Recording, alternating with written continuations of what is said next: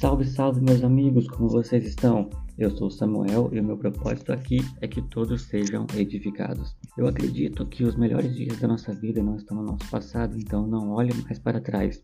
O passado é uma ótima lição para aprendermos, mas ele é um péssimo lugar para a gente viver. E por mais que a gente mude, se esforce, nós não vamos conseguir mudar aquilo que passou. E por mais que a gente fique refletindo, revisando, analisando as coisas, o tempo não vai parar para a gente consertar tudo aquilo que se quebrou. Então chega um momento na nossa vida que nós precisamos assumir a responsabilidade do hoje, crendo que se nós estamos caminhando para um propósito eterno em Deus, o futuro é brilhante. O futuro é brilhante, é uma declaração que eu tenho no meu coração há muito tempo. Quem caminha comigo já me ouviu dizer algumas vezes. E essa declaração ela não é simplesmente uma mensagem motivacional, positivista ou uma frase de efeito, mas é uma verdade que Deus selou no meu coração alguns anos atrás e eu queria hoje compartilhar para que isso gere fé no teu coração e te impulsione a viver o propósito de Deus para tua vida. Quando eu tinha 22 anos de idade, eu havia acabado de me formar numa área na qual eu já trabalhava, já exercia, então havia um plano de carreira carreira ali estabelecido. O que eu sonhava para uma família estava começando a acontecer.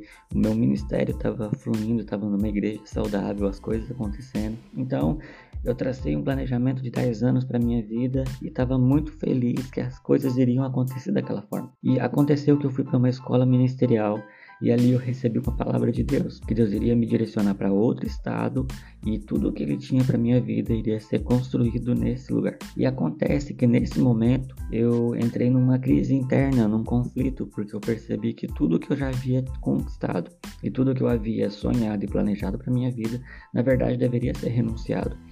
E aí um dia, quando eu estava descendo do altar após ministrar o louvor, o meu pastor na época, o pastor Urânio, que é um homem que eu admiro e respeito muito, ele veio na minha direção e ele disse: Samuel, Deus está me mostrando que você está muito incerto, muito inseguro e com medo do seu futuro. E aí eu disse para ele: É verdade?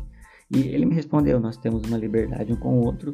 Ele disse: Eu não perguntei se é verdade, porque o Espírito Santo não mente para mim. Se ele me mostrou, é porque isso está acontecendo.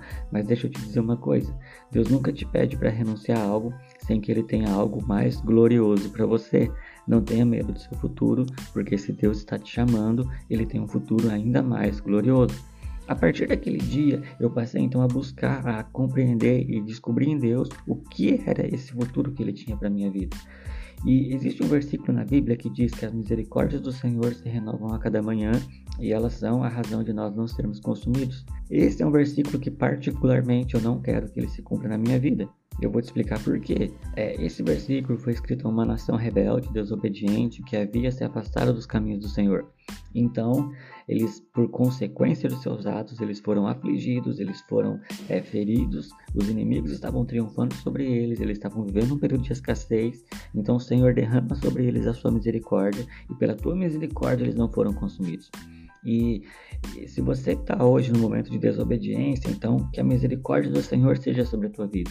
Mas o que eu quero para minha vida e o que eu quero construir é um contraponto que está lá em Provérbios 4,18, que diz que o caminho do justo é como a luz do nascer do sol, que vai brilhando e brilhando até se tornar um dia perfeito. Quando a palavra diz que o caminho do justo é como a luz do nascer do sol, fica claro que o sol nasce depois de uma noite escura.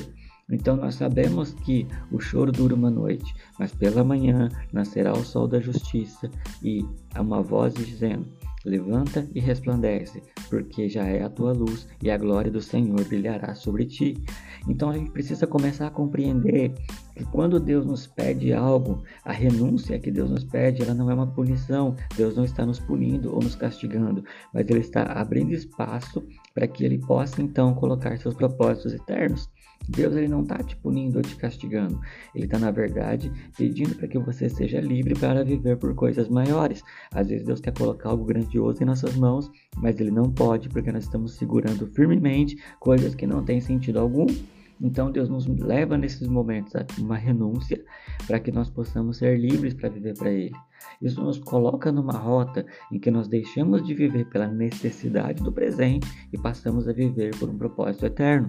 Porque quem vive por um propósito de Deus sempre terá suas necessidades supridas, mas quem vive para que as suas necessidades sejam supridas nem sempre tem um propósito. Então, acreditar que o futuro é brilhante não é simplesmente uma declaração positivista, é na verdade uma fé naquele que deu uma promessa. Não tenha medo de confiar o teu futuro incerto num Deus que está sempre certo, porque o futuro glorioso ele é construído em um presente bem vivido. E existe uma verdade que foi selada no meu coração é que Deus é responsável se você coloca a tua vida na mão dele, ele se torna responsável por você. Então Deus nunca vai te levar a um lugar onde a sua graça não possa te sustentar. Deus nunca vai te levar a um lugar onde ele mesmo não esteja. Então, acreditar que o futuro é brilhante acreditar que Deus não é homem para mentir e nem filho do homem para se arrepender. Acreditar que o futuro é brilhante é porque aquele quem começou uma boa obra vai aperfeiçoá-la até o dia de Cristo. O futuro é brilhante porque eu é que sei, diz o Senhor, os pensamentos que tenho a seu respeito, pensamentos de paz e não de mal, para dar o fim que você deseja. O futuro é brilhante porque, assim como os céus são mais altos do que a terra, assim os meus pensamentos são mais altos que os seus pensamentos e os meus caminhos mais altos do que os seus caminhos. O futuro é brilhante porque é só mais um pouquinho de tempo e aquele que há de vir virá e não tardará. Se a promessa tardar, espere, porque aquele que há de vir virá e não se atrasará. O futuro é brilhante, porque reinará um rei em glória, e príncipes reinarão com ele. O futuro é brilhante, porque o fim das coisas é melhor que o seu começo. Essa mensagem é algo que tem uma verdade no meu coração. Espero que ela possa ter edificado a tua vida, te impulsionado a viver os propósitos de Deus. Se ela te abençoou, não esqueça de compartilhar com seus amigos. Acredite, o futuro é brilhante e sejam edificados.